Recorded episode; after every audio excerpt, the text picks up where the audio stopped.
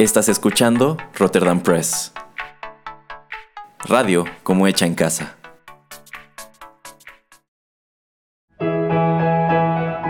Rotterdam Press presenta Arena Rocky Metal.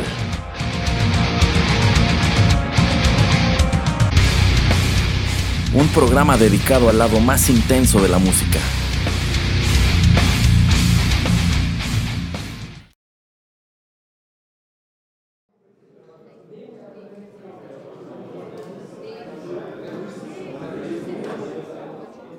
Hola amigos, ¿cómo están? Los saluda como siempre Erasmo en estos micrófonos y qué gusto tenerlos aquí en Rotterdam Press en la emisión 21 de Arena, el lado más intenso de la música. Sean bienvenidos.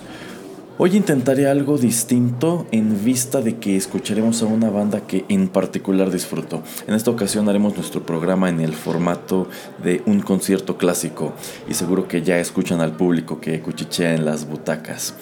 Hoy les presentaré primero una pieza introductoria más bien breve como para abrir el apetito y posteriormente iremos con el acto principal que nos tomará una buena cantidad de minutos, una buena parte del programa alrededor de 20 minutos para serles franco. Así que en esta ocasión, muy al contrario de lo que ha ocurrido en emisiones anteriores, escucharán mucha más música y mucho menos yo.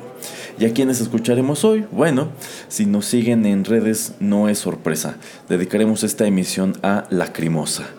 Ellos son una banda alemana de metal gótico con ya 28 años de trayectoria. Ellos arrancaron en 1990 y a la fecha son no solamente una de las pocas bandas de metal gótico noventero que siguen activas, sino también una de las pocas que en realidad siguen tocando el mismo estilo de música.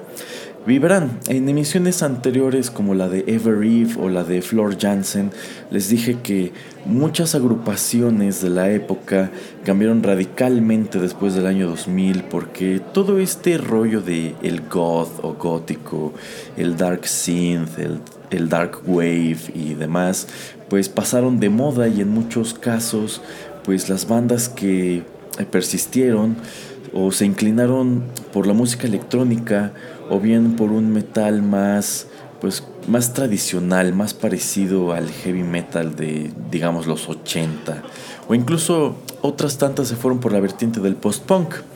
Pero Lacrimosa no.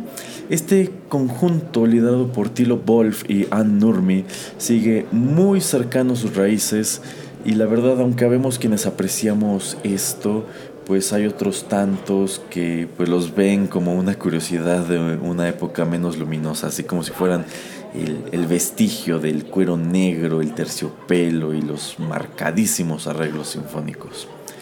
Y otro dato interesante es que pues seguro se han percatado de que hasta ahora les he traído al programa bandas de países como Noruega, Finlandia, Holanda, Alemania, eh, hasta de México. Eh, pues cuyas canciones están escritas casi siempre en inglés. Y es que en realidad pareciera que este idioma, el inglés, es como la lengua oficial del rock y el metal, ¿no? Yo les he dicho que en realidad no tengo gran objeción con ello, pero bueno, Lacrimosa, junto con Rammstein y otros actos más pequeños, es una de las pocas bandas de origen alemán cuyas letras están escritas casi en su totalidad en su lengua materna. Sí tienen canciones en inglés, pero en realidad aquí son las menos. Y bueno, a la fecha, Lacrimosa ha arrojado un total de 13 álbumes de estudio, varios sencillos, demos, eh, recopilaciones y también tienen un par de discos en vivo. Y en esta ocasión, de hecho, nos enfocaremos a un álbum en específico. Se trata de Fasad del año 2001. Eh, si están familiarizados con la historia de esta banda, saben que este quizá no sea su lanzamiento más popular. En definitiva, hay fans suyos a quienes no les gusta, pero aquí encontramos un trabajo que para mí es muy peculiar entre su discografía, y eso se los explicaré en unos minutos más. Pues para este punto de su carrera, Lacrimosa ya había lanzado el que hasta hoy se sostiene como uno de sus discos más exitosos, el Elodia de 1999, en donde pues ya maduraron a la perfección la mezcla de metal y música sinfónica que cultivaron quizá poco a poco en todos sus discos anteriores y que de este punto en adelante encontramos en álbumes como Fasad, en Echoes y también en Lichtgestalt. De hecho, este último es mi disco favorito de la banda. Y para la grabación de Elodia, el reconocidísimo Elodia, pues ellos se fueron a las ligas mayores y contrataron nada menos que a la Orquesta Sinfónica de Londres y a la Ópera Estatal de Hamburgo para las pistas que conformaron el álbum, lo cual es muy de notar si consideramos que ellos son de estos actos más famosos fuera de Europa que dentro. De hecho, ellos, ellos gozan de una base de seguidores muy considerable en México y América Latina. Yo digo que aquí venden más discos que en Alemania. Y también son muy populares en China. Y ahora que viene disco nuevo, pues es muy probable que hagan dos que tres paradas en nuestro país durante la gira, como siempre es su costumbre. Eh, he tenido la oportunidad de verlos en tres ocasiones, en tres giras distintas, y la verdad es que siempre dan un muy buen espectáculo, la verdad, con todo y estos ademanes medio místicos y curiosos que hace Tilo en el escenario. en fin, pues ya, para comenzar con nuestro programa, y dado que el público ya está más que puesto, guardemos silencio y escuchemos nuestro primer tema musical que algunos dirán no está para nada metalero, pero en realidad aquí se trata de apreciar algo distinto a lo que ponemos siempre. Además, si les gusta el metal tiene que gustarles la música académica y viceversa. Ya regreso.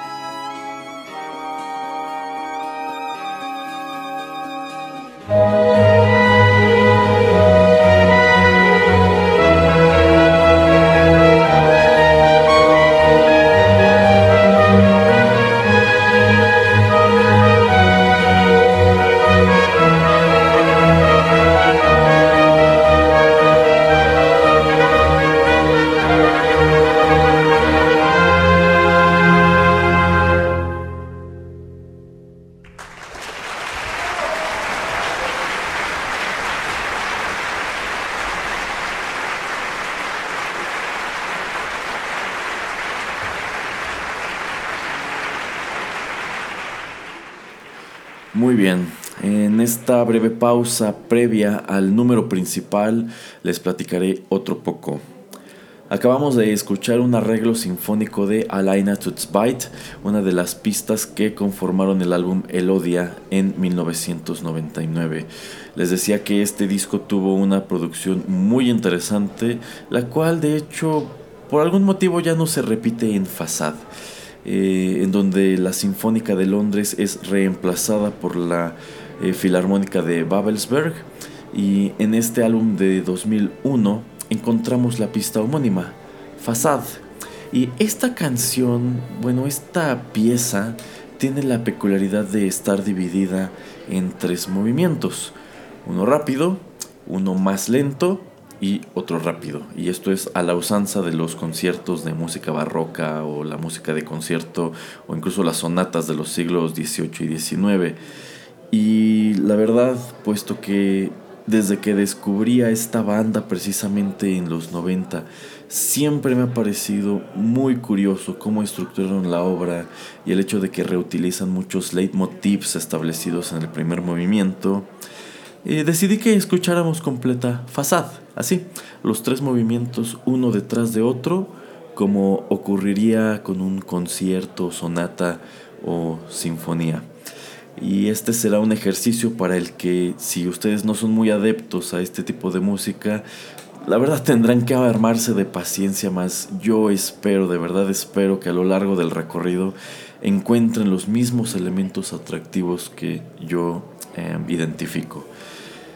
Eh, bueno, como dato general, eh, Fasad es un álbum que va, bueno, cuyas letras van de soledad, de melancolía, tristeza y amor, pues como la obra de esta banda en general, pero en el caso de esta pieza en específico también se percibe eh, en su sonido algo de coraje y angustia. Ok, sale, pues ya guardamos silencio y los dejo con lacrimosa.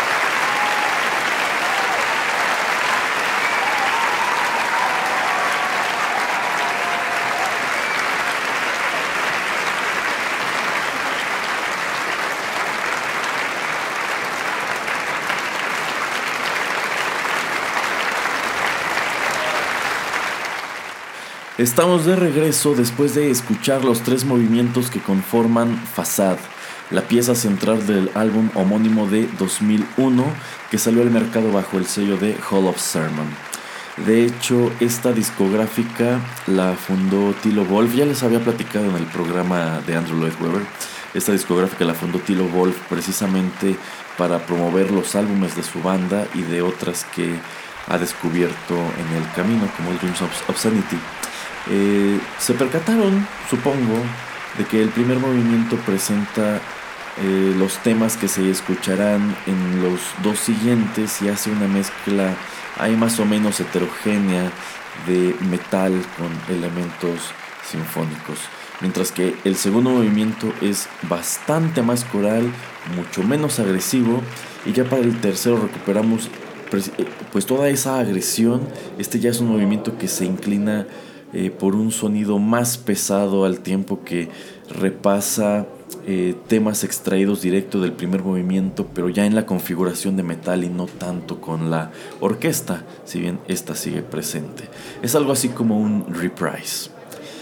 Eh, y Fasad, ya les dije, bueno, este no es el disco más aplaudido de la banda, pero yo considero que sí tiene un encanto menospreciado que quizás se percibe mejor al escuchar esta composición en específico como hicimos hoy, así, de manera aislada. Espero que les haya gustado y la verdad que sigan escuchando a este punto, lo cual agradezco infinitamente. Otra cosa que se me olvidaba mencionar y que, bueno, me propuse traer a colación en este programa es el significado del nombre de la banda. Eh, Lacrimosa sin duda no es una palabra ajena a quienes están más o menos versados en música clásica, sobre todo si conocen las misas de Requiem de Mozart o de Verdi, en las cuales eh, figura una sección que lleva precisamente esta, pues no es como tal una marca de tiempo, sino como una identificación, lacrimosa. Esta palabra se traduce del latín como llanto, lamento o lleno de lágrimas y en realidad eh, se desprende de un canto fúnebre del siglo XIII titulado eh, Dies Irae, Día de la Ira, que, bueno, este, este canto de hecho está presente en los requiems tanto de Mozart como de Verdi. Y el texto original dice así. Lacrimosa dies illa que resurget ex faguila judicandus homo reus.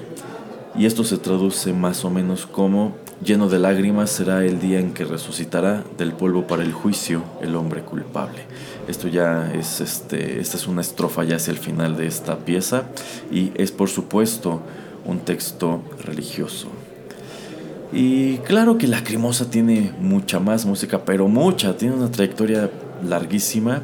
Aquí en el podcast, eh, si les interesa, pueden escuchar otra canción suya que está preciosa en la cápsula de Rotterdam Chips que hice con la carta de los Corintios de San Pablo. Si ustedes la buscan, pues ya sea en nuestro feed o en la playlist específica de Rotterdam Chips, viene con la identificación de, eh, eh, el amor, ajá, así dice. Eh, la pueden encontrar, les digo, sin problema en nuestro archivo, al igual que todos nuestros programas. Allí, desde que empezamos hasta hoy, están todos guardados para ustedes. Pueden escucharlos, descargarlos, compartirlos. Y claro que no será la última vez que les programemos a la crimosa en este podcast. Bueno, pues eso ha sido todo en la emisión 21 de Arena. Deseo la hayan disfrutado. Les aviso que para nuestra emisión siguiente les traeré una selección de temas eh, en donde figura Liv Christine en las vocales. Escucharemos por supuesto algo de History of Tragedy, pero también varias colaboraciones que esta intérprete ha tenido a lo largo de su carrera. Estará, estará padre y estará surtido. Y ya que hice también mención de Mozart y el Requiem, mañana en la emisión 18 de Secuenza les tenemos algo muy especial el señor Juanito Pereira y yo. Escucharemos música académica o de concierto que ha sido utilizada en películas de superhéroes. Estará muy variado y la verdad también muy ñoño el programa. Será algo muy distinto a todos los que hemos hecho antes, pero escúchenlo. Así que, eh, pues, gracias por la sintonía. Los esperamos muy pronto aquí en Rotterdam Press. Yo soy Erasmo y hasta la próxima.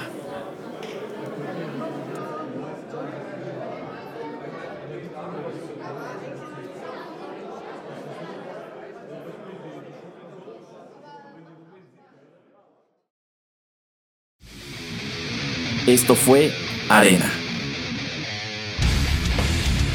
Te esperamos en una emisión más, aquí, en Rotterdam Press.